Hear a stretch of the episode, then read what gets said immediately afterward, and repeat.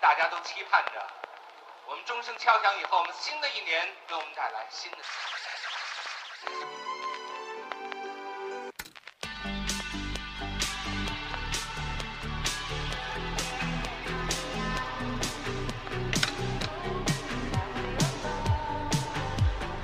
我们今天我跟你说，完全没有提纲，完全没有准备。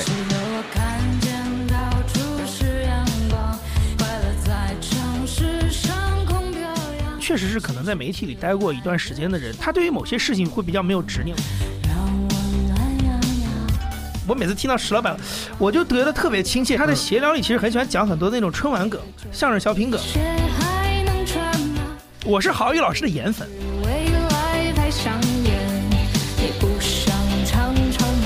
每天都有个 deadline，就是你所有的工作必须九点钟之前完成，就是你那个时间点之前没有完成，其实相当于你就白干了。而你三年每天都是不能摸鱼的，每天都是要干活。我八年每天都不能摸鱼。电视这种比较复杂的工业流程，其实必须要求你的 team 得前后非常合作，不能够是那种内卷化的这种竞争。我之前领导是那个东东锵，他跟我说他招人，他想招一些可控的、有创造力的人。当你要成为一个。合格的 teammate，你要成为工作的一员的话，最好你经过规定的打压和塑造之后，那些东西没有灭，你的创造力它是一个可控的创造力，它你知道什么时候放出来。中国的这种单口喜剧，它到底跟完全基于汉语成长起来的相声之间，它怎么去平衡这种中西之间的关系？疫情期间，好多刻薄的脱口秀演员说：“你们那帮女大学生千万不要再他妈录播客了。”音频创作不是一个单一维度的基于个人表达说开心这件事，不是说我直接跟你说，哎，我们 open relationship，我其实是有一一套的解决方法。可能对于很多的直人来说，是你结婚的那一刻就是石头落地的那一刻，但我觉得对一个 LGBT 群体的人来说，好像没有这个时刻。我跟他的关系得一直如履薄冰的这么去维持着，我没有那种石头落地的那一刻。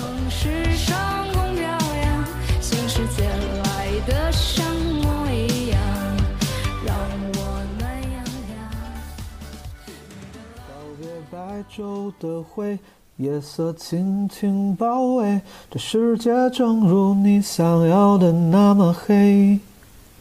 霓虹里人影如鬼魅，这城市音乐有种堕落的美。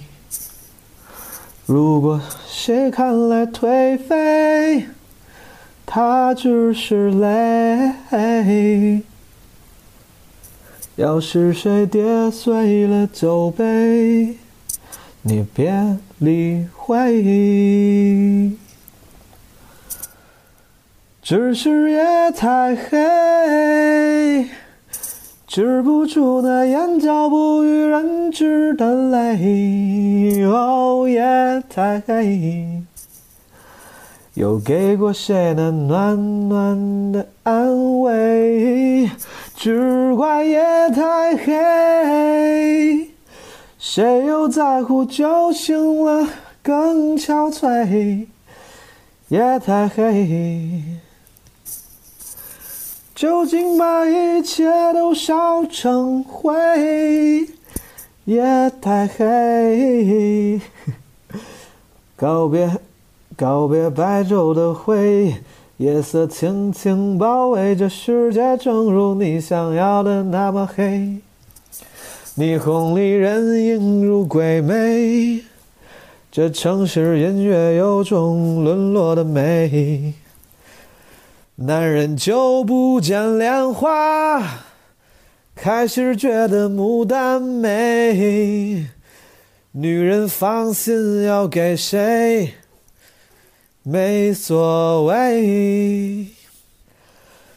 只是夜太黑，谁也没尝过真爱的滋味，只怪夜太黑。没人担心明天会不会后悔，黑夜太黑。哒哒哒哒哒哒哒哒哒哒，哦，夜太黑。究竟把一切都烧成灰？有 What is up，朋友们，已经好久没有在片头 唱过歌了，已经忘了基本无害本来是一个非常不严肃的个人的播客节目了。上一次上什么时候忘了？我感觉刚开始做基本无害的时候，因为没啥人听，有时候录的时候，哎，突然兴致来了，就会什么唱个歌啥的。那个时候听的人也不多，都是一些老朋友，大家也比较包容。后来感觉基本无害稍微这个传播广了一点，我我也不敢了。我感觉人家过来想听点有质量的内容，然后你啪上来搞个这，估计会被人喷。之前就有这种留言说，就是哎，这个节目挺好，就是少唱点歌就好了。但今天恰好，主要是前段时间我也没有那个心情，今天恰好有心情，好不好？就是这期本来也是一个比较轻松的个人化的访谈节目，所以说开头就这么开吧。如果不喜欢的朋友，I'm so sorry，好吧？如果不了解基本无害的朋友，你了解一下。基本无害前两周做了两轮线上聊天室，最开始的那一周呢，连办了三场，尝试一下有没有这种把线上聊天的。语音内容沉淀为播客的这种可能性，当时做了三场，还设计了一下形式，对吧？有什么这个乱谈的纯聊天局，还有基本无害达人秀比赛的啊，还有聊音乐的。我觉得下周如果不出意外的话，可能会发那个达人秀那个。基本无害的听众太厉害了，我也不是硬夸，我之前真的是不知道，我不知道都什么人在听基本无害。我以为可能单口的观众多一点，但当时这三场办下来之后，我还真的挺惊喜的，意外又意外又惊喜，意外的惊喜。第一场的时候，当时聊什么感情问题，听友之间互相会给建议，然后出主意。我觉得有些人的观点说的非常有启发性，极有价值。然后第二场那个达人秀，干啥的都有，真的干啥的都有，弹唱的，什么搞贝斯的，什么诗朗诵的。反正特别搞笑，我觉得那个有些奇怪的节目，有一些正经的节目，大家都挺多才多艺。然后第三场当时聊老歌，这个多老的歌都有，我觉得挺有意思。然后上周又搞了两场，一场也还是聊天，一场是聊乐队。我就感觉只要跟音乐有关就会很嗨。聊乐队那场应该是最嗨的了。我 我感觉那天有朋友喝了酒，然后我自己也喝了两口，马里好像也是搞着搞着喝上两口，大家都嗨了，就感觉最后还是挺嗨的。而且因为有那个第一周那个传统，大家的习惯。最后合唱了一首歌之外，还一句一句轮着唱了五月天的歌，挺开心。希望诸位继续支持，应该至少还会再做两场线上聊天室。这个我觉得一个是跟大家交流一下，随便聊聊天，了解一下听友。然后如果你们有什么问题，也可以问我。我估计可能不管之后搞什么话题，都可以把主播 Q&A 这个环节设为固定环节，大家可以聊聊天。另外就是说不定能探索出来什么新形式，简称播客啥的，实验一下嘛。不过我发现。参与人数就是越来越少，大家太不长情了。第一场其实是我的实验场，我本来把那些最有设计感的场，什么达人秀啊、聊音乐的都放在后面，我就想着把重头戏留在后面。没想到第一场人是最多的，然后后面人就越来越少。虽然人还是挺多，但还是我觉得这个就是对你们变心太快了，朋友们，你们变心太快了。最近抖音上不是有首很火的那首歌吗？叫啥来着？善变，善变哪唱的？我操，我忘了，我忘了歌词了。善变的歌词是啥来着？我搜搜。今天怎么这么想唱歌？我感觉抖音上老刷这首歌，网络歌曲还挺好听的。从前你穿越风雨都会仓促见一面，后来连伞的边缘你都懒得分一点，是我们低估了时间的善变，太轻易让浓烈的故事翻篇。从前你穿，从前你穿过半座城市陪我一起失眠，后来你好像跟你的方向盘更近一点，只是当泪水又滑落在照片，却却却舍不得，却舍不得，却舍不得删，是不是？我不太会，后面不太会了。你们就是我跟你说，从前你穿越风雨都会仓促见一面，后来连伞的边缘你都懒得分一点。朋友们，之后还是希望你们积极支持，对吧？这个本来我觉得开线上来是这个事情对于主播还是挺挺消耗的。我觉得就你又要输出，又要控场，还要准备，就是其实对我来说是服务型的一个事儿，就是服务听众的一个事儿。我不知道诸位需不需要，就是我不知道你们觉得有没有意思。如果觉得有意思的话。对，你们也可以留言说一下，我之后可以再想点别的形式啥的。如果没意思，我就不搞了，太累了，真的太累了，还要找嘉宾啥的，太麻烦了。Anyway，之后可能还有两场，到时候希望能在什么语音直播间里见到大家。八月结束了，今天是几号啊？现在已经是八月二十九号了，周日，应该就是今天发吧这一期。夏天结束了，朋友们，夏天结束了，希望你们秋天快乐。这次那个对谈是跟杨一，一个海派播客的主播，我不知道这是谁分的，有人提过这么一种调侃的分法，对吧？京派的播客跟海派的播客。杨一之前我最早是从那个忽左忽右知道他的，他们后来做了 JustPod 非常专业的一个，应该叫一站式的播客 solution 的供应商。我在上海开专场的时候，他又坐在第一排，我调侃了半天，后来才知道这个胖子原来就是杨一，啊，也不胖不胖不胖，很可爱。我上次去 JustPod 跟那个小鸟他们录 Rick and Morty 那一期，然后又碰到他了。正好那两天我在上海待的久，我说那过两天来找你，咱也录一期。他说好。这一次就是在 Rick and Morty 那一期之后两天吧，在他们 JustPod 的录音室录的，然后聊得很好。杨一也是其实基本无害的老嘉宾了，因为当时我们录的时候，七夕那期还没有发。但现在七夕那期发了之后，如果你听过，你会发现里面有一个特别有特色的一对分享的 couple，就是我说你跟你的 couple 分享一个作品，他俩是最有特色的，就是说着说着分享起了《甄嬛传》，两个人他妈来了一段《甄嬛传》，我的天，我服了！你们要是没听过，一定要跳到那个基本无害七夕那一期去听一听他那个《甄嬛传》，太有意思了，尤其是纸壳加了那个背景音乐之后，我听到那儿笑出了声，那个背景音乐一起笑死我了。啊，杨一这个人本身也。呃，很有意思。他之前的工作经历呢，我不能说很多样。他其实工作经历非常简单，但是很有意思。由于他是一个资深的老播客了，对吧？老主播了，他也会表达，而且表达很真诚。然后我们不仅聊了一些关于工作的、关于什么播客的、脱口秀的、对单口喜剧的，甚至后来聊了一些关于感情的问题，对我启发也很大。他甚至解决了我一个困扰我多年的问题。就是总有人跟我说，他说你不试试你怎么知道，对吧？至于你这个话是回应什么话题的，大家可以揣摩一下，在这一期的播客最后应该会涉及。然后他说这个说法是站不住脚的，他告诉了我一个让我终于释怀了的答案。我现在非常清楚我的性向了。我好了，朋友们，闲话不多说了，希望你们听得开心。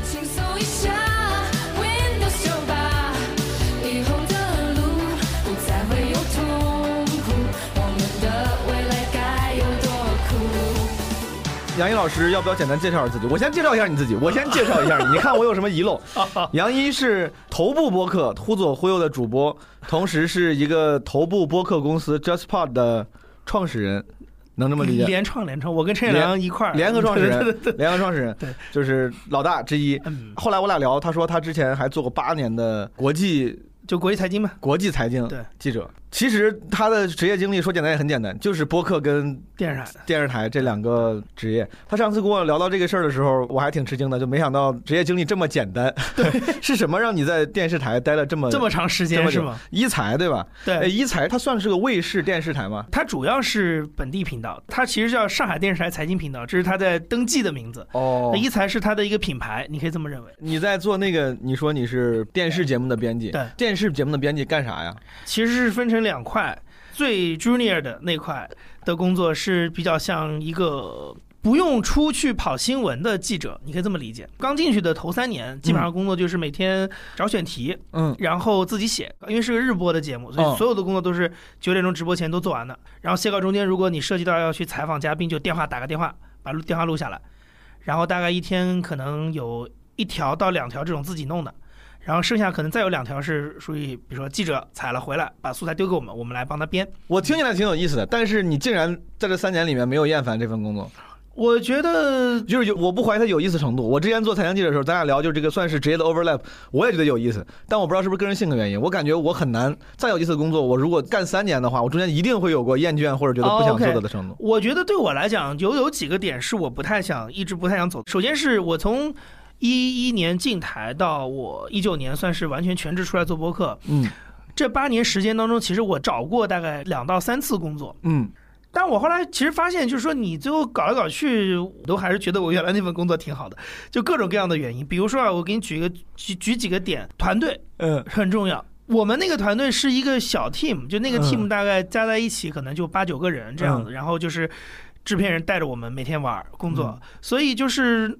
氛围特别好，嗯，然后呢，重要，对，然后呢，电视工业跟很多，比如说，我觉得它跟纸媒其实挺不一样，就纸媒其实一个记者单拿单刀独斗可以出去弄，嗯，那电视是特别需要配合的，对，所以其实你会发现在那儿工作其实很 很轻松。嗯。我自己可以做一些事情，然后我有的时候，比如说直播前，我可能就会帮同事补台，那我来不及的时候，他也会帮我补台，嗯，就他是一个很融洽的一种关系。压力也没有那么大。呃，对，相对来讲就没有那么大，就是说嗯你整个一个 team 是大家一一块儿合作，而不是那种内卷式的竞争。这个我听你的描述就感觉已经很 paradise 了，感觉很少见了。现在对，是的，嗯是的。然后那个 team 是直到今天还是这个氛围，哦，他们还在还就还是我有留留在台里的同事，他们其实工作还是这个氛围。做的还是同一档财经节目。对电视这种比较复杂的工业流程，其实嗯必须要求你的 team 得前后非常合作，对，你不能够是那种内卷化的这种竞争。你一旦这种嗯竞争就属于大家活都干不好，一定是这个结果。有道理。对也是这个节目形式倒逼大家必须得是这样的人，这种爱合作的对 nice 的人才，是可以。然后所以大家平常玩儿也很开心，私下里也可以是很好的。这个其实你说这个原因，我觉得非常有说服力。就是为啥我干了这么久，因为团队好。我觉得这几乎我换任何一个公司，我都不能保证会遇到这么好的 team leader 和 team。是，就是这个环境，你看干的开心嘛？我觉得干的开心几乎是所有人选择留下或离开的对最重要原因。对现在很多人辞职了，总归还是干的什么不开心。对，很多做媒体的人，可能后面这一点可能大家都有点感觉，就是说，媒体基本上你的工作还是一个常换常，就是常做常新的工作。你每天会遇到各种各样不同的新闻，对，然后你会学很多新的东西。虽然技能上会有重复性的劳动，但你接触的信息永远是新的。嗯对对对，然后那个那个新鲜感肯定是你最早最开始的三年会特别多，基本上你每天遇到都是新的。尤其像我这种，我又不是原来学财经的，我真的是到了那儿才开始接触这个领域，所以你每天都会学很多新的东西。那后来你做的时间久了之后，可能也会有重复的，但是呢，我觉得没有到那种就是完全觉得无聊，因为还是那个问题，就是世界在变化，嗯然后这些变化你都需要敏锐的，就是关注到。嗯，所以它在变，其实等于你对它的认知也在变，那就是这个是很有意思的。对你之前学的是跟新闻相关的吗？大学里是学这个的，新闻传播。哦，那你还这个还挺难得的对口，好多大家 干媒体的人都不是很对口。对，你就是在职场，我觉得正经算职场了，干了八年。嗯，除了团队融洽这件事情，你觉得对于工作体验是有明显加成的？你觉得还有什么别的事情是你，哪怕现在你作为领导，是你看重的吗？在一个职场里面比较重要的点？我觉得在大企业里待过啊的经历还是挺有意思的，因为它是一个比较成体系的，可能一个公司小几千人、大几千人，就是这种可能两三千。我们记得嗯我当时一财那时候最多的时候可能有两三千人。它有一整套的，就是一个企业管理的东西，嗯然后你进去之后，你能看到很多。我觉得那个东西可能很多时候是一些创业公司或者是一些中小型企业可能不太有。嗯包括它的沟通机制各方面是不太一样。这个我觉得对我来讲是见见世面，嗯，对。然后还有你觉得这是，必要的吗？见见世面这一步，你觉得是必要的吗？对于比如说职场新人来说，我觉得挺必要的。这事我可以跟你分享一个故事，就嗯我跟陈远良都会发现一个事儿，就是说我们现在遇也会面试很多这种，嗯就是小朋友嘛嗯，然后你会发现，就确实是可能在媒体里待过一段时间的人，他他对于某些事情会比较没有执念。我随便给你举个例子，比如说。很多小朋友是很容易被忽悠的，就嗯外面的人跟他说啊，我们手里有资源什么的，啊，但是你但凡在媒体里待过的人，你都知道这都是包装出来的，或者是很嗯虚的东西。会多一些行业经验。我觉得这属于 street smart，就是当一个人说我有资源，我有个合作要找你的时候，就是你大概你听的时候，你要加一点点那个对水分。我觉得这个还挺重要的。长见识这个事情确实挺重要的。就我现在工作的这个组，我之前领导是那个东东锵，嗯，他在我还没进这个组的时候，他跟我说他招人，他想招一些可控的、有创造力的人。我感觉在大公司待过这件事情，对于可控的这个点，多少是有一些贡献知道。怎么上班。是对，当然有很多人，大家天马行空，很聪明或者很有，对，但是当你要成为一个合格的 teammate，你要成为工作的一员的话，最好你经过一点点正规的体系，像你说很多那种规定的打压和对。塑造之后，哪怕你那些东西没有灭，你的创造力它是一个可控的创造力，对。你知道什么时候放出来。对，我觉得当时电视台那个工作最好的一个状态就是它是一个每天直播的节目，嗯，每天都有个 deadline，就是你所有的工作必须九点钟之前完成，就是你那个时间点之前没有完成，其实相当于你就白干了。嗯，你一方面会影响到别人的工作，比如说你会开天窗什么的，嗯但其实你的工作也没有任何价值，因为新闻都是新的，你明天不可能再把这个东西拿过来再播，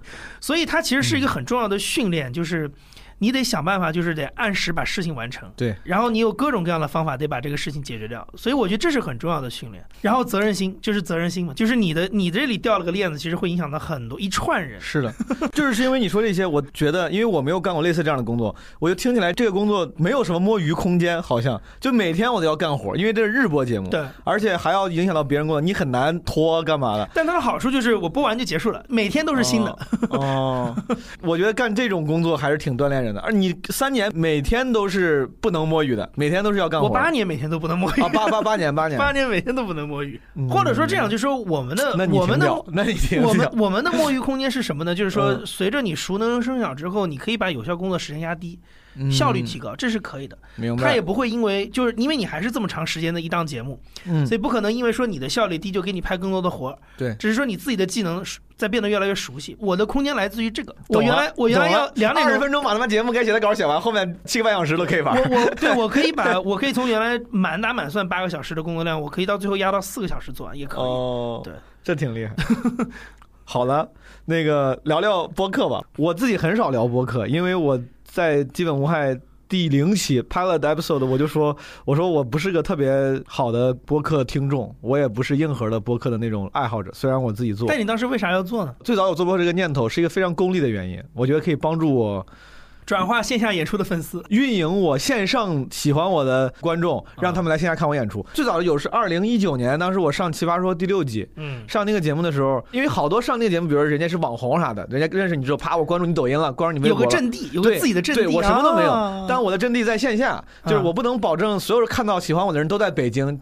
都能看到我的线下演出。对，当时也是，就是出于功利考虑，别人建议，他说你说不定可以做个播客。我说好，有道理。我说当时，而且这人这人挺能啊，这个你看这人这这人谁？主要是因为 stand up comedy，主要因为 stand up comedian 做播客，这个已经成了一个常识对。这在那个时候，你国外什么对 Joe Rogan、Billboard 这种已经是个常识了对。国外说基本百分之七十的 stand up comedian 都有什么播客对。国内因为单立人的这个也是一马当先，就是单立人内部是，是的，大家去录播客这件事情，似乎成了一个比较习惯的、很舒服的一个事情。嗯我当时就想，这已经是我一个已经习得的技能了，那我就嗯自己做播客也未尝不可。嗯但是我后面还是得有个但是，虽然刚开始的想法很功利，但我很难靠功利的动机驱动。我当时想，我说做一个吧，然后大概就这么想着，我觉得应该做，但半年我就没动。真正最后让我做的还是就是说的矫矫情点儿热爱，就是因为二零年疫情期间状态很差，那个时候嗯天天在家办公，然后没有演出，整个人状态很差。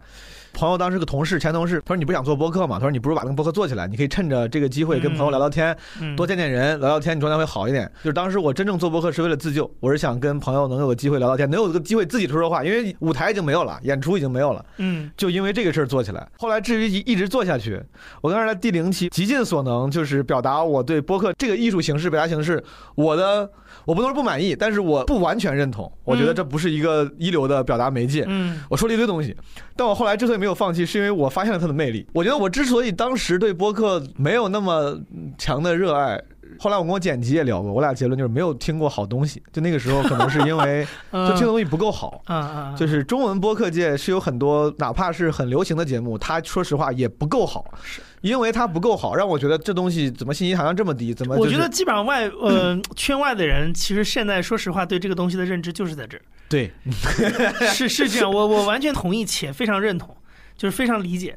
后来我做多了，是因为我觉得哦，原来也不一定只能做成那些流行主流播客的样子。我以为播客就是那样子，我如果是这样子的话，我感觉不是特别有兴趣。嗯，但后来发现还是可以探索很多别的形式，嗯很多别的，不管是表达形式，对还是新的内容形式。嗯啊，我后来是因为这个，我觉得播客有点像一个实验田，就是我很开心，就老是不同的样子，然后玩不同的花样，就不管咋样，但是我自己挺开心。就这种节目就属于是发出去之后，哪怕没有人留言，没有人评论，我自己还是挺开心的。嗯啊，我配了一几个我喜欢的歌，我说这东西挺，嗯，我做的挺好玩，就 是对我自己会挺开心嗯嗯。你为啥呢？我做播客其我先实呃不好意思，我先问你，最开始做播客是离职后还是离职前？有有重叠吗？我我一五年就开始做我自己的播客，所以说其实是你在就兼职的兼职的时候就兼职的就开始明白。好，你继续。OK，就是嗯我其实最早是从听开始嘛，故事很简单，就是说我那个时候大概是大学可能一零年、一一年那个时候，因为当时也想过，比如说考研或者出国留学就要复习英语什么的，然后你就会发现很多那种英语的论坛上会把一些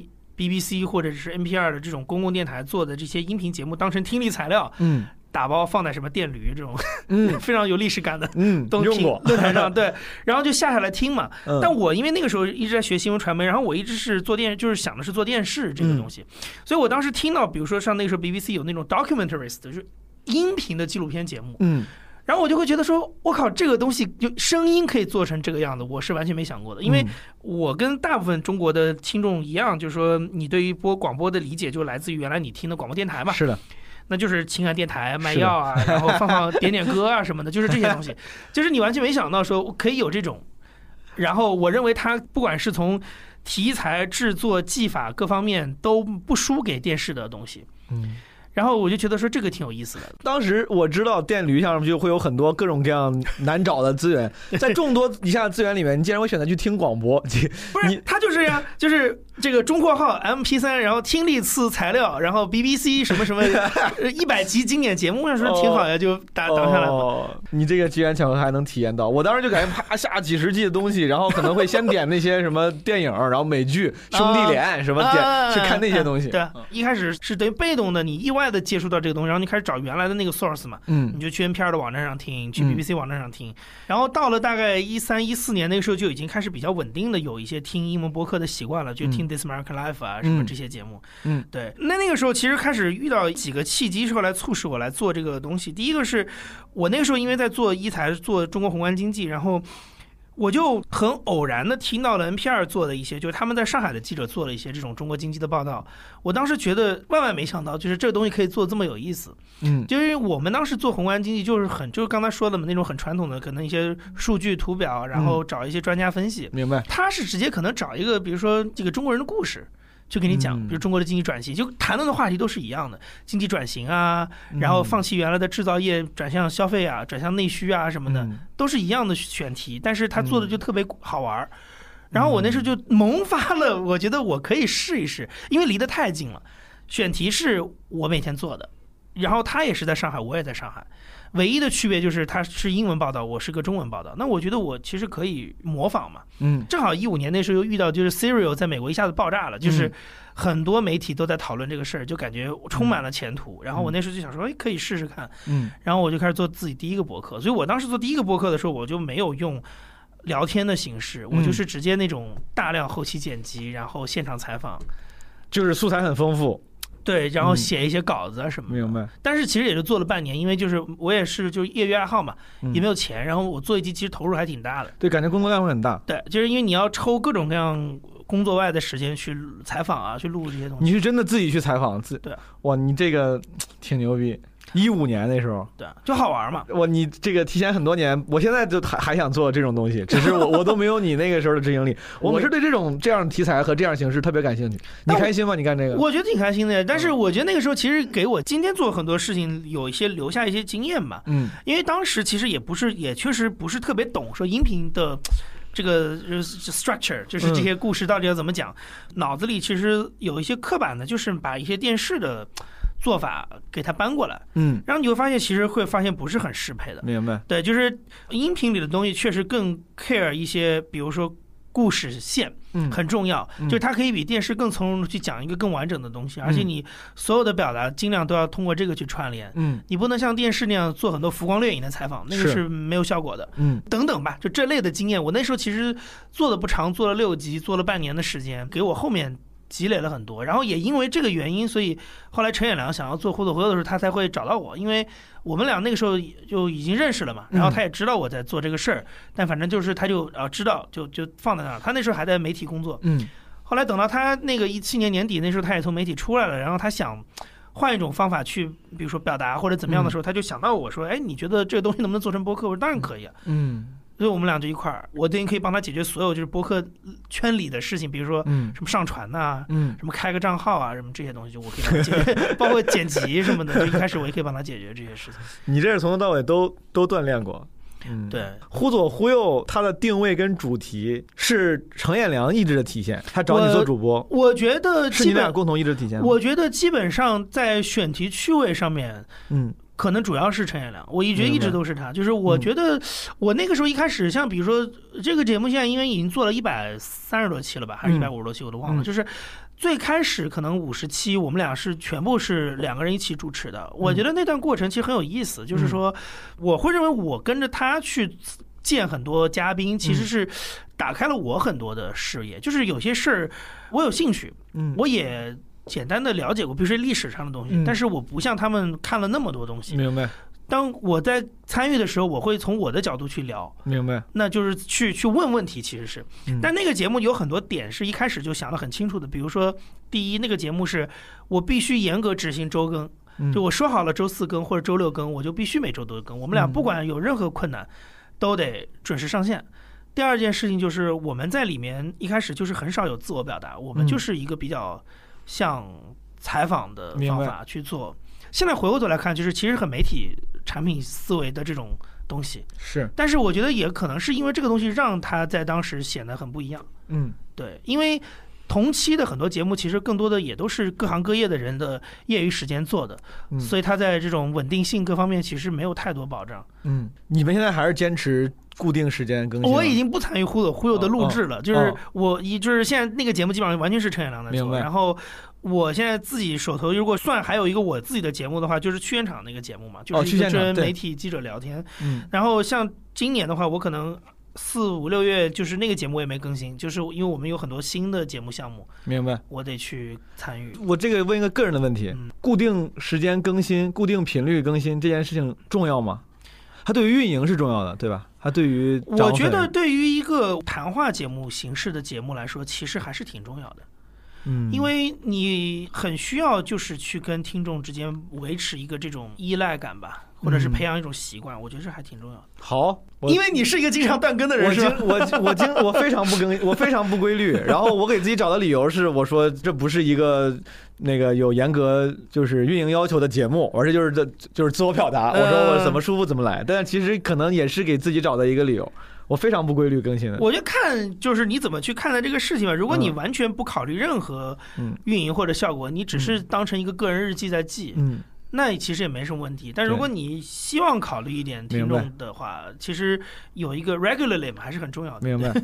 我感觉你对播客的这个什么行业历史稍微了解一点。我刚才你提到，我就很很想跟你聊。比如说 Serial，它为啥会火，我就很不懂。我先说，我都不懂。是因为我觉得广播剧这个概念本 本是在多多多年前就已经存在的概念，为啥只是因为它出现在了网，是因为它制作更精良吗？还是它的剧本整个写的更好？因为广播这个形式不并不新颖，它是这样？，Serial 本质上其实不是一个这个 fictional 的广播剧，嗯它其实是一个广播调查报道。嗯所以它是一个真实的，所以它在美国的划分叫 true crime，真实罪案。就是我不知道你小时候有没有看过，就是那时候 Discovery 在国内播很多这种真实罪案，什么嗯探、呃探案的节目，嗯，就是嗯就是那种能把 FBI 吹得跟神一样，就是什么这个指纹、毛发，对吧？然后就破案，刑侦见识，嗯就是那套的。所以所以它其实我觉得这个有有一个点，就是说它首先它不是一个完全虚构的东西。嗯，这个挺重要，是然后呢，我我大家总结过这个，就是 Siri 有几个有几个事情是我认为嗯可能跟它报有很大关系的。嗯第一个是在美国对于这种 true crime 的内容有一个消费习惯，嗯。就美国不管是电视节目，然后包括像一些书，嗯其实 true crime 都是很大的一个品类。电视就像 CSI 这种就是 true 嗯 crime 嘛，嗯。这种我觉得这也是人人性。在国内，你要是但凡说起那些什么之前东北的哪个 大哥，然后什么那种往事，对吧？比如白宝山，大家也都很爱看。对嗯对，所以就是这个他有一个消费习惯，所以它嗯只不过是把这个内容又带到了播客里来，就音频里来。是，然后第二个事情是，就是说。他们那个团队，因为就是 This America Life 的那个团队做的节目，所以他们的确对于怎么用声音讲故事这些是有一个可能十几年的积累的经验，所以这些 skill 其实是很充分的在这个节目里使用了。明白。然后包括它有一些，比如说节目这个形态的设计，你比如说你一个调查报道，如果我们做可能一个小时，对吧？把这个事儿讲清楚，最后有一个结论，嗯，是是不是真的是他杀的，就结束了，对吧？对但是呢，他就把它借用了，其实是一套美剧的一个包装方式，所以嗯。很多人觉得它是广播剧，但是它其实不是。嗯它就是做成 season 的这种季播，嗯。然后呢十三集，一周更新一集，然后呢，它可能到后期的时候，等于是我这个节目已经被前面部分已经被听众听到了，嗯。我后面最后几集还在制作当中，嗯。所以它其实就会有一种就跟做综艺一样。嗯。就是它有很及时的互动反馈，然后听众会参与到，比如说 Reddit 上会发帖子去讨论，明白，他觉得我说谁是嫌疑人，这个到底怎么怎么样，嗯。甚至有人会给他们提供新的证据。嗯。那这个其实是我觉得比较能够发挥，可能现在互联网包括声音这种媒介的一些特点，因为你一个视频节目很难做的这么强的一种参与感吧，我觉得。等于说那个虚构的 fictional 的是只是靠叙事，它除了靠叙事之外，它还呼应了现实中真实事情的热点，就是大家关关心的这个事情。对，但是像他那个的话，等于他因为它是个完全真实的东西，嗯所以其实每一个听众的参与是可以在里面发挥作用的。这个跟小说就是剧本是不一样的嘛。是的，对就剧本你只有一个 willing，就是我希望主角怎么怎么样，对吧？对但是你是无法改变他的命运。但是对那个你作为一个这个呃 non-fiction 的东西，其实你作为一个听众，你后面去参与，包括你给节目组提供更多的证据什么的，那其实你就可以去有很对，你就可以讨论这个东西嘛。所以这个其实是我觉得一个很重要，但是呢，它也有一些比较 technical 方面的事情，嗯。就是在这个节目上线的前一个月，嗯。苹果把那个 podcast 从 iTunes 里面拎出来，做了一个嗯。单独的 app，、是。这个其实是挺重要的，就是更多的人他们的成功挺重要的，你觉得？对，因为嗯。更多的人等于可以更容易的在自己的 iPhone 手机里嗯。找到这个应用嘛，嗯。就给他这个渠道提供了一些可能性。国外的这些播客节目，如果让你说几个喜欢的，你会喜欢哪种、哪，一类这个？事情让我想想，我你听得多吗？你应该听得算多的。对，因为国外的这个播客生态跟国内已经不太一样了。嗯它其实我真的是觉得它比较像那个电视，就是我们现在看 video 那些嗯 streaming video 那个感觉，就是追一个新的系列，一个嗯新的剧，对，然后这个东西做得好，可能还有下一季明白？这种。所以我像我现在一般听的比较多的话，我日常消费其实听那种 daily podcast 的很多，嗯，对，因为就是他每每天都有一个新的话题。你现在每天花在 podcast 听的这个时间是多少？估计可能一到两个两个小时吧，差不多。哦，那也不少。对感觉 daily podcast 主要还是 monologue 或者或者是对谈吧。也不是不是 daily podcast，其实它是一种，它其实在美美国是一种品类，就是由那些呃主流媒体做的嗯日更的播客节目。嗯其实对我来讲，那个是为什么我每天听，就是其就相当于我省了我就每天去看《纽约时报》听新什么闻的时间对对嗯时间，而且纽约时报做那个是不是就叫什么 daily？daily，这个叫对 daily，那个就是嗯 daily，对，嗯我我每天可能会固定去听他那个，然后。呃然后还有像，嗯，你像 Gimlet 之前你你说的那个的话，就是比如说他们有一个节目叫 Reply All，我很喜欢，是一个科技的一个博客，也是就是呃 narrative，就是讲一些故事啊什么的，明白。比较有意思。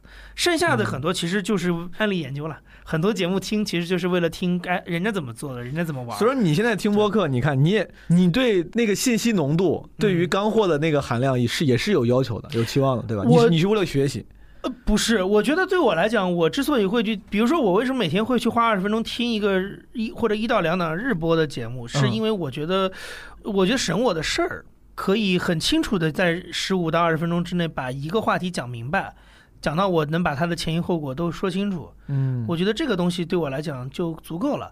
然后其他的很多各种类型的节目，比如说你说 casting call 这种节目，你能学学到啥？也不能太说学到什么东西吧，但就是 have fun，就是你听的过程当中你是愉悦的，嗯。对你很开心。我不知道，可能是因为我的这个起点太低了。我听这种东西，我就学到就是创意。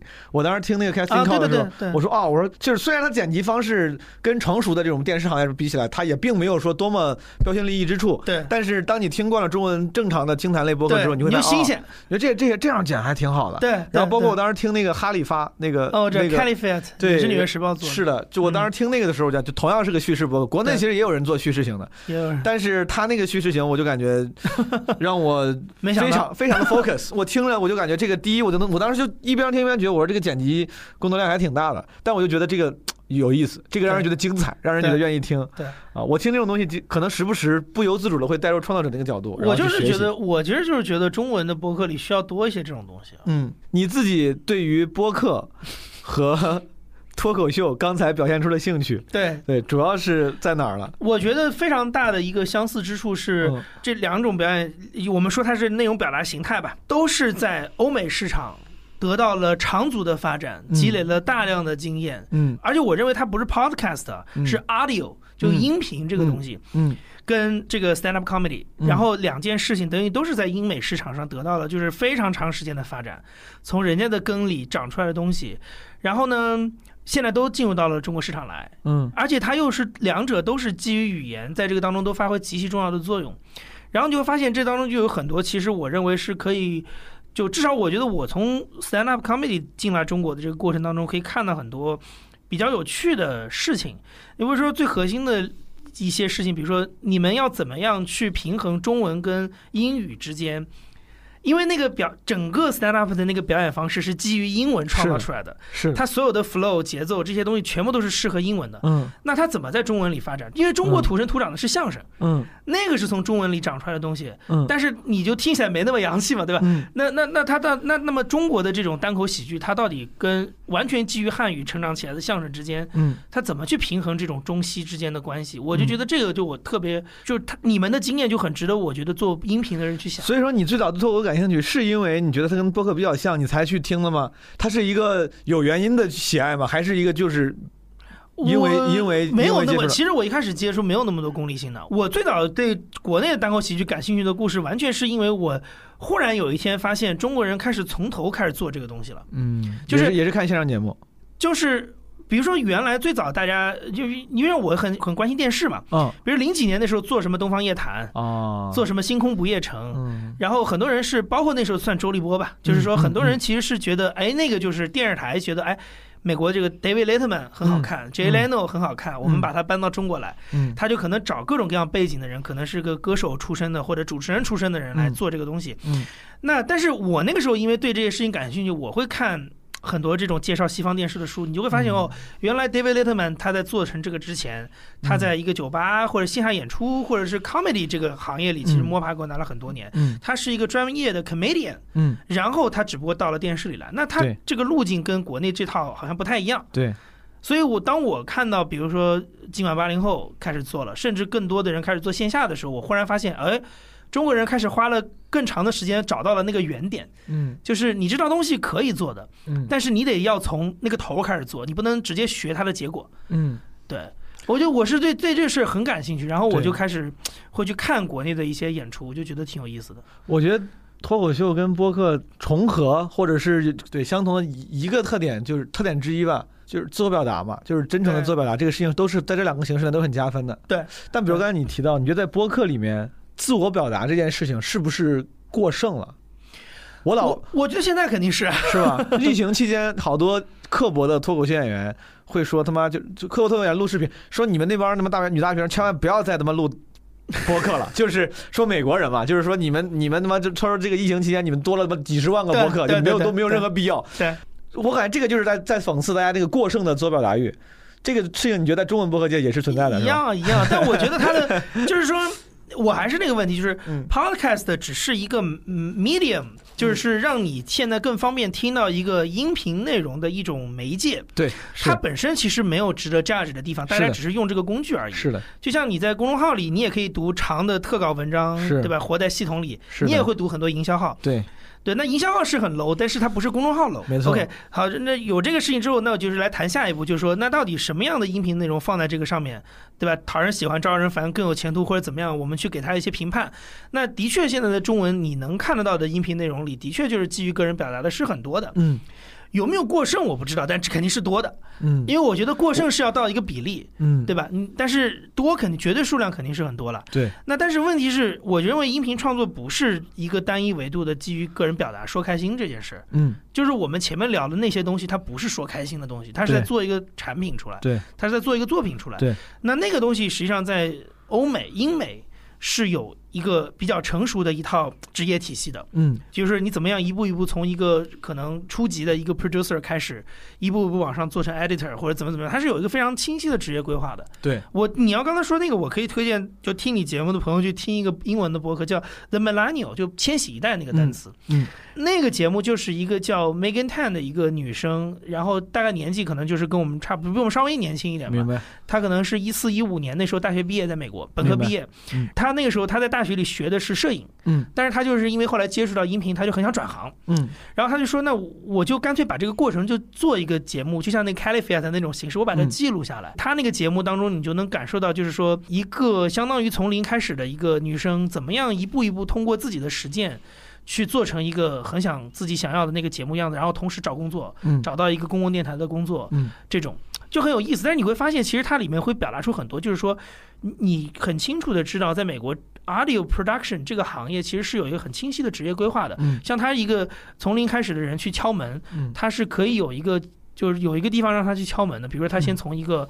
可能公共电台的一个 junior 的一个什么制作人或者一个 assistant 的制作人开始做起，他要先谋先要求到这份工作，然后进到这个体系里，对，然后呢，整个这个体系里对于你怎么做这件事情，嗯。审美的判断，各方面它都是有一套非常成体系的东西，你嗯。可以去向它靠近的，嗯，就是这种东西。那这个其实就跟个人表达没关系了，是的，你是在把音频当成一种创作的工具，创作好的作品的工具在使用。嗯，那我觉得那个东西其实是可以驱动 podcast 的更更大的可能性嘛。你说对，就是音频就是像公众号一样。可能我之前对于播客或者对于这种音频节目，我的偏见来自于在这个公众号上我没有怎么看到。太优秀的文章，我看到都是好多个人写的日记，就是我在在在之前啊，啊没错没错现在当然好很多了，包括你们也做了很多主题比较鲜明的、信息量比较大的东西，我觉得好很多了。就个人日记那个，我的感觉就其实其实像很很很像开放麦嘛，嗯，对，就每个人都可以上去讲五分钟，是对，但是他他就是你你你作为一个比如说资深的一个一个喜剧演员，你在底下看你就知道他缺乏技巧，嗯没有章法，嗯对吧？那章法跟技巧这东西，其实就是我刚才说的那个那路径的那个东西。嗯你想做专业的东西呢，你就一定得有一个方法来走。嗯，你得培养一下受众的审美，口味吧，不能说审美。对对嗯对，我刚忘跟大家提了，我之所以问杨一关于脱口秀跟播客呢，是因为他是一个在我看来非常非常热情的、非常忠实的脱口秀观众。他当时我在上海的专场，他在第一排；我在脱口大会四淘汰那一场，他他妈也在台下。大家可以听到我的声音。你是对于脱口秀的兴趣，除了跟他跟播客之间的关系，让你天然的会用分析的头脑去对这个行业、对这个艺术形式感兴趣。我很享受听，对，同时你也很享受我我很听享受听脱口秀的那个状态，那个感觉。而且我说实话，我觉得是能听出来好坏的。我觉得我、嗯我是个很入门级的一个普通观众，我不是专家，嗯但是还是能听得出来的。嗯就是嗯，讲的久的资深的，然后他对于这些东西琢磨比较多，就是我刚才说那些 skill 的东西琢磨的比较多的人，跟可能刚刚入行，从开放麦刚讲起，刚刚开始跑场的人，嗯，还是很明显能看得出区别的。国外的你听得多吗？相对比较少，相对比较少相对比较少。在相对比较少里面，比如你国外你有有你听过的，觉得哎这人还还挺好的，呃，什么路我易 C K、乔治卡林这种，我就就是我都这些，包括 David Chappelle 的在哦 Netflix 的专场这种，哦我都看过。Ellen DeGeneres 我都看过。哦但我说实话，就是为什么我会一直强调那个语言的东西，就是说，呃，我去听英文的专场，我觉得还是有语言的门槛在的。你有很多东西确实是可能比听那些播客还要更多的对于当地的文化、一些大家的梗跟生活有非常充分的了解，你才对能接得到那个东西。对，所以你看那些的时候，你你并不会有特别强的共鸣感，看国内的反而会让你更有更有共鸣一些。对啊，因为你我熟悉嘛。我举个最简单的例子，比如我每次听闲聊，我说实话，嗯我去年我们去年做 Podfest 的时候，其实也请石老板来了。嗯那时候我还没有开始听闲聊，嗯然后我见到石老板的时候，我就是啊，就是跟他打了个招呼，对吧、就是知道反正是个、呃一个人哎呀某这人何方长神圣，对吧、就是长得像个人，没有，就知道就知道这个人，但是其实没有太多的情感连接。呃我后来听闲聊，我后来听闲聊的时候，我我每次听到石老板，我就觉得特别亲切。你知道点是什么？就是嗯他的段子里可能不一定有，但是他的嗯闲聊里其实很喜欢讲很多那种春晚梗、相声小品梗。嗯，那个是十八岁以前的我，嗯。就是我没有来上海读大学之前，我小时候就是属于那种，就我的跟别人发生这种开玩笑的语言方式，就是拿很多相声小品的梗出来。但是我后来是因为我到了上海之后没有这个土土壤了，嗯，我觉得就是跟刚才那个是有关系的。就我为什么听美国的那个，我就会觉得没有那么强烈的共鸣，因为我上海的周围的同学他不怎么看春晚，明白，他不像我对于赵本山跟赵丽蓉老师的段子那么熟。嗯。我有的时候抛出去一个梗是他们是没有反应的，是那我就慢慢我就我就不再说这些东西了，就是就无效沟通嘛。石老板利用春晚笼络了不少人心，因为之前我去单立人，其实也是因为这个。我当时从上海去的北京，嗯我当时刚去北京参加单立人那个新人训练营的时候，嗯我就感觉怎么大家就是我知道的那些相声小品的梗，他们都能接得上，对我很感动，我心里觉得是的，我觉得国内的其实很多的单口喜剧演员其实还是挺受这套嗯影响的，因为他们成长环境就是八九十年代看着春晚，我在听到这些东西的时候，我就会觉得熟悉，非常熟，非常非常熟悉。嗯，就比如说国内你看的这些演员里面，你除了我啊，有什么你喜欢的这种演员风格？就是，嗯、我是郝宇老师的颜粉，啊哎，为啥这个这个虽然我知道是个梗，你们在节目里聊过这个事儿。虽然也是虽然这郝宇老师长得挺可爱的，是挺可爱的，但对对，非常你听过他讲段子吗？我一直没有听到他的专场，他的专场票哦。太难抢了。啊，那你是没听到，你听到了，估计你就不只是颜粉了，讲的很好，应该应该是应该是应该，我能想象到。对。那，除了那你听过的里面呢？就比如说看看你节目啊那些，嗯，就我想知道，比如你喜欢那种风格，我给你给你举几个是我觉得一般的听众哪怕没有去过线下也知道的，嗯。比如说我很喜欢斯文的一些段子，嗯。斯文尤其是他说什么他那个姥姥这嗯，是咖啡好苦哦，嗯。那个我特别特别喜欢，因为嗯。我觉得是怎么着呢？就是说这个可能基于我对于 stand up comedy 作为一个外就是 outsider 的一个理解，嗯。就是我觉得它其实是你首先你首先它的基础，其实我认为它不是搞笑，嗯。它不是一个笑话的串联，嗯你是要表达一个东西，嗯最好你还能讲一个完整的故事。嗯就表达一个东西的第一步，可能是一些 opinion，就是一些想法的输出。是但是我觉得像斯文那几个，就是他那是第二季脱口秀大会上的那几个段子，其实是一些比较完整的。相对比较完整的故事，然后或者是两三个完整的故事，当中，然后在这个基础之上有一些个人的观点，然后他通过一些笑点去把它串联起来。从我的认知当中，我会觉得那种我听起来是觉得很爽的，嗯，尤其像他那个段子的那个，就是姥姥那个段子的选题，让你听着还含泪带笑的，就是那种感觉，我觉得喜欢这种高级。哎，喜欢这种 高级的梗，哎高级高级，move 到下一个 topic，来今天最期望的 topic。朋友们，前两天还是那句话，如果不出意外的话，你应该听了我们的七夕呃特辑，里面杨一跟他的呃 partner 呃 Johnny 也分享了。我当时听到那个素材的时候，其实我。我特别的激动，就是我觉得他非常真诚的、很真诚的、很真实的分享了对他们感情中状态的一些那个看法。比如说，呃，我当时听出来你们处在 open relationship，嗯，对吧？这个事情呢，我就是天然就极感兴趣。我几乎遇到每一个愿意跟我聊这个话题的，甚至对这个话题跟我有不同意见的朋友，我都会非常愿意跟人聊。我想让自己的思维得到开阔，因为嗯我自己无法让自己接受这个事情。嗯啊、我我自己的觉得那个根本原因可能在于我太传统、太狭隘、占有欲太强。没有没有如果我这个这个人是我想占有、我爱的人，我很难接受他有跟别的分，享，我很难让自己接受他的身体被分享。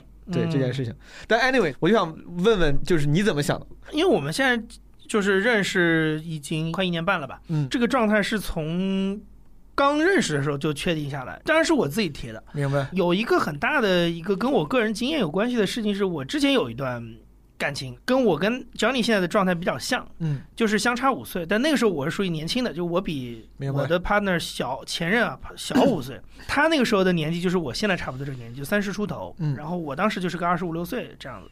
那个时候我们当时没有开放关系，但是你就会发现，其实有很多矛盾反而是来自于这个事情，就是说彼此的信任的建立，嗯，这个东西很，我觉得很微妙。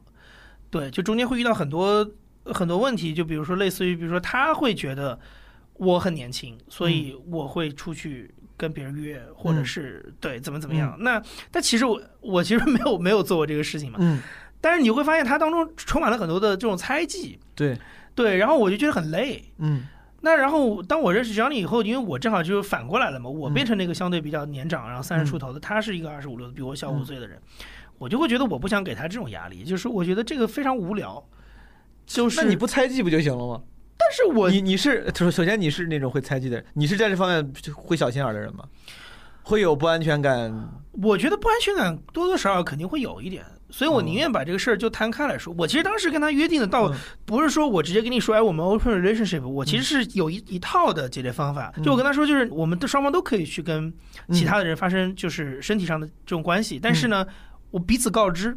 嗯，它是一整套的这种你们有一个 system，有一个对，它是它它其实是有一整套的这种细节去组成的一个结果，嗯外界认为它叫 open relationship，但是其实我们是很具体的，比如说？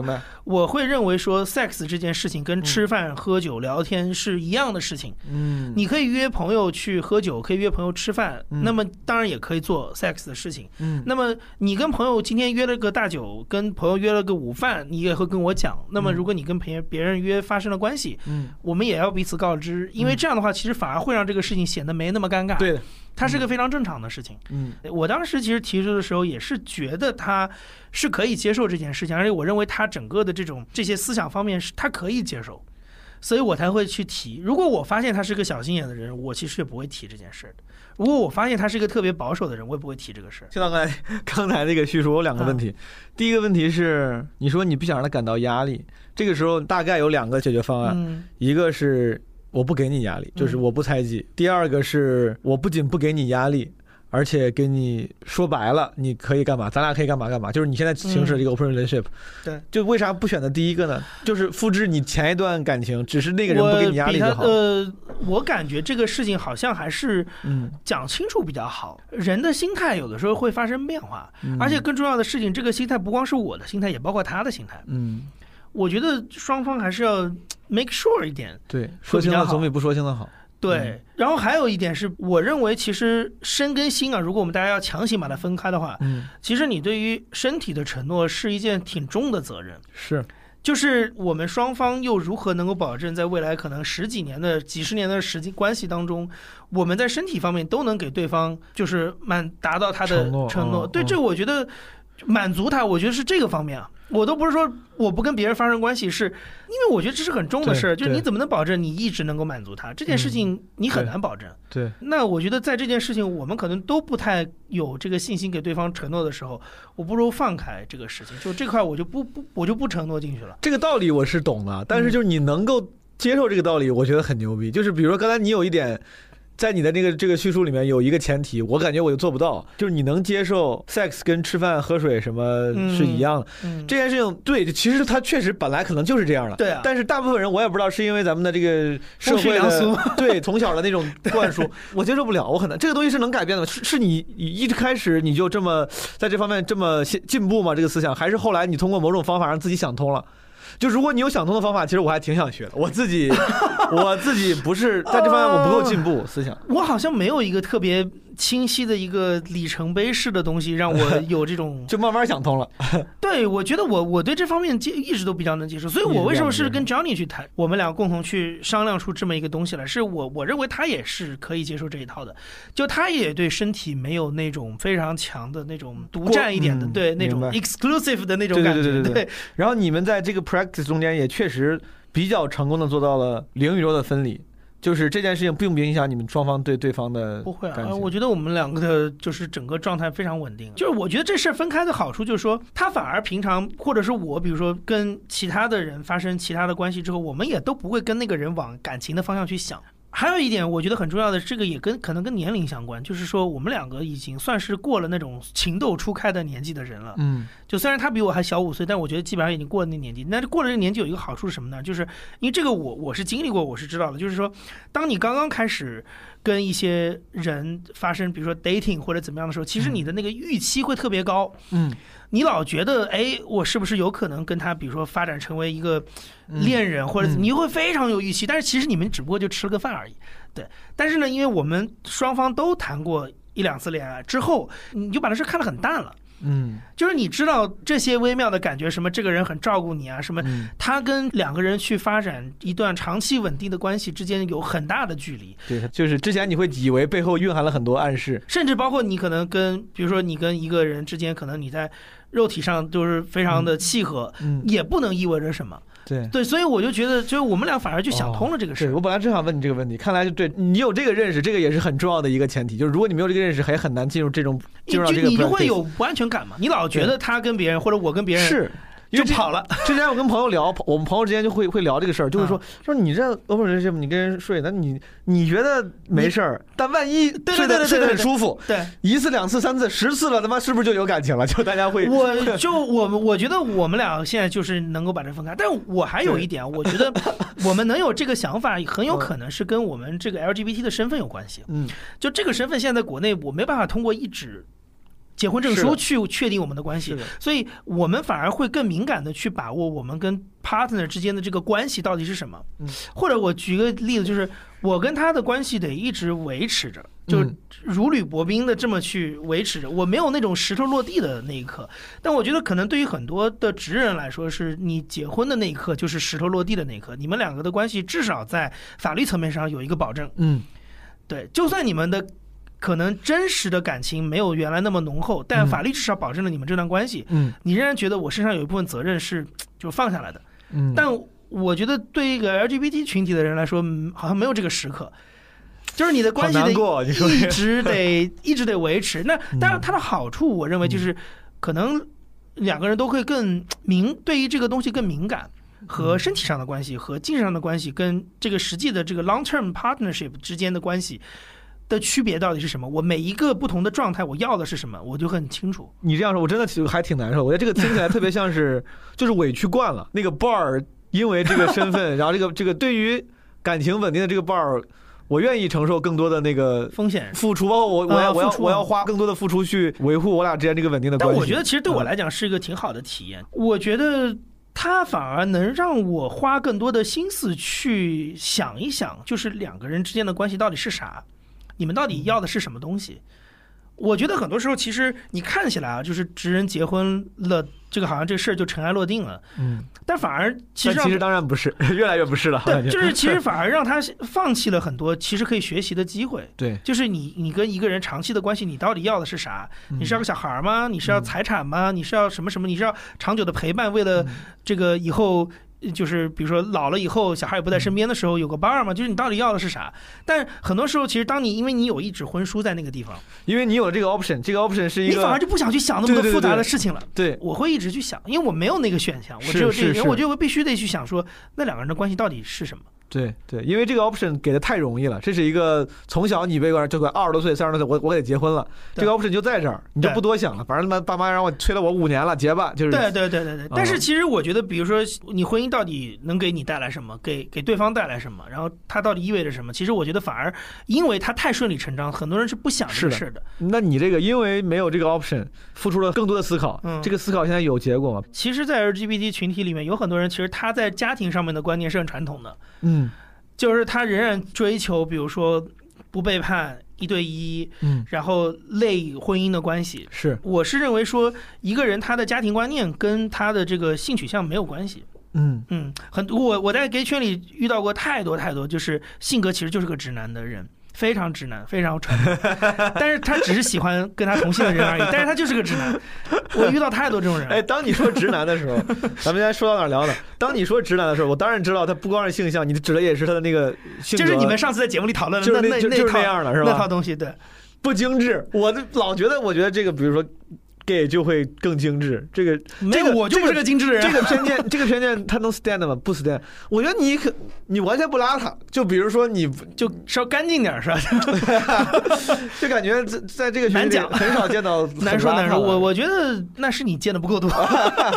直男未必他的对立面就是这个 gay 嘛、嗯 g a y 里面不解风情人太多了，约会的时候不知道聊啥，两个人默默无语两眼泪，耳边响起驼铃声，太多了这种，拼了命的跟你讲他特别喜欢的一件事儿。那为什么会存在这种偏见？首先啊，你看，大家不是我，比如我，我也不是故意会有偏见，但是我就好像就感觉见到的这些群体里面的人嗯会更精致、更温柔、更善解人意，性有点偏差吧，更我觉得性格有点偏差 我，会有，因为不是这样，的人，他不承认自己是不是我觉得有好多，比如说。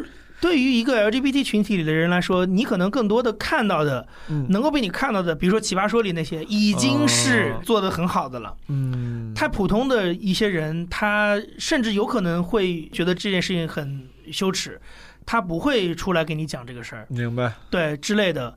包括他很多的普通人，他就是过自己的小日子，他不会在你面前去秀，明白，他肯定就不会像你在公众场合里看到的那些标榜的人来说，嗯就更那个。因为我认为这个事情是，就是当一个人他特别愿意在公开场合去标榜一些事，哪怕不是性取向，是别的事儿的时候，其实他也更在意自己的是露出，因为他就是是在意这个事儿。是，对嗯，有道理嗯。但比如说，我老说我无敌值，我跟朋友说，嗯我说无敌值，然后也有朋友会开玩笑你，很会打扮，我看过你有一次上闲聊，穿了那个英国的那种花袜子。我那因为然后我之前卖西装，我卖西装的时候就已经开始习惯穿那种正装袜了。就是我在想说，大家可嗯能是在国外读过书的人都已经被这种呃 教教化过了我不知道是不是我看起来 gay 啊老有人说，他说你只是没有发现真正的自己。他说你哪天试了你就就是你不试怎么知道？哎，大家老开玩笑这么说，我就想说这个东西到底是怎么发现的？真的是试了才因为性体验发现的？不会哦吧？不会不会，我觉得这个事儿是这样，就是说，在没有性的时候，你嗯就能够对于同性产生一些喜爱的感情。这个我觉得还是更像你，如果只是那个的话，那其实他还是直男，他还是可以找一个女的结婚啊。明。就看你们俩谁给他的性体验更好嘛，对，没有任何区别。所以说，当大家说什么不是怎么知道，类似这样开玩笑的话语的时候，其实它本身它其实不科学的，我觉得不科学。不科学。好的，OK，朋友们，我跟杨一老师，我们今天这个非常 spontaneous，就是没有准备的谈话，愉快的落下了帷幕。我们下期再见，拜拜。拜拜。放不下的节奏，是不是会担心变成一只野兽？Walking on the roof，为心跳的节奏，是不是会暂停在世界的尽头？朋友们，如果你喜欢这期基本无害的话，欢迎点赞、留言、评论、分享给你的朋友们，或者在各个平台上给我们打个五星，呃满分五星打五星，好吧？满分十星就打十星，别什么都打五星。呃，对，如果你想加群的话，加那个我们的基本无害人间漫游群，可以加微信 Marvin the Boss M A R V I N T H E B O S S。Marvin 会把你拉进我们的听友群里，之后还会有一些线上聊天室的直播，在群里会有通知。See、you next time。放不下的理由，是不是会担心变成一只野兽？Walking on the roof，会心跳的节奏，是不是会暂停在时间的尽头？说不完的话，找不完的借口，是不是会狠心把我骄傲解剖？爱着谁的他，能否将你接受？是不是会上瘾？拜托慢些降落。华丽的红房间，翻美的旧唱片，没必要听个遍。掉了漆的播放键，让你情愿冒的险，睡在他的身边，没耐心去分辨谁和谁能够走多远，穿过几条街就能找到关键，解开我的问题，没什么悬念。转了几个弯，还是回到原点。我该如何出现在你的面前？Talking to the moon，放不下的理由，是不是会担心变成一只野兽？Walking on the roof，为心跳的节奏，是不是会暂停在时间的尽头？说不完的话，找不完的借口，是不是会狠心把我骄傲解剖？爱着谁的他，能否将你接受？是不是会上瘾？拜托慢些降落。Talking to the moon，放不下的理由，是不是会担心变成一只野兽？Walking on the roof，为心跳的节奏，是不是会暂停在时间的尽头？说不完的话，找不完的借口，是不是会狠心把我骄傲解剖？爱着谁的他，能否将你接受？是不是会上瘾？拜托慢些降落。